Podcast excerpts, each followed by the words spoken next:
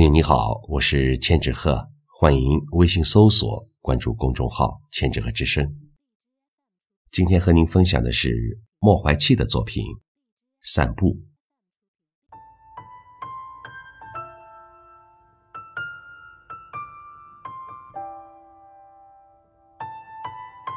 我们在田野散步，我、我的母亲、我的妻子和儿子。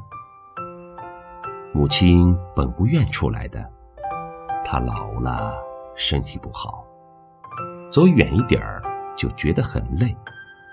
我说，正因为如此，才应该多走走。母亲幸福的点点头，便去拿外套。她现在很听我的话，就像我小时候很听她的话一样。天气很好。今年的春天来得太迟，太迟了，有一些老人挺不住。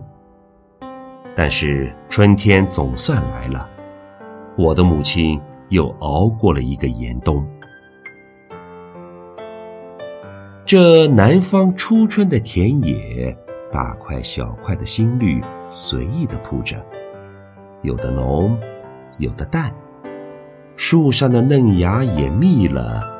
田里的冬水也呼呼的起着水泡，这一切都使人想着一样东西：生命。我的母亲走在前面，我的妻子和儿子走在后面。小家伙突然叫起来：“前面也是妈妈和儿子，后面也是妈妈和儿子。”哈哈，我们都笑了。后来。发生了分歧，母亲要走大路，大路平顺；我的儿子要走小路，小路有意思。不过，一切都取决于我。我的母亲老了，她早已习惯听从她强壮的儿子；我的儿子还小，他还习惯听从他高大的父亲。妻子呢，在外面。他总是听我的。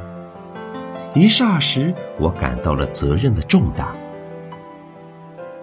我想一个两全的办法，找不出。我想拆散一家人，分成两路，各得其所，终不愿意。我决定委屈儿子，因为我伴同他的时日还长。我说，走大路。但是，母亲摸摸孙儿的小脑瓜，变了主意。啊，还是走小路吧。他的眼随小路望去，那里有金色的菜花，两行整齐的桑树，尽头一口水波粼粼的鱼塘。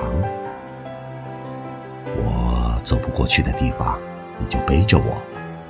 母亲对我说：“这样。”我们在阳光下，向着那菜花、桑树和鱼塘走去。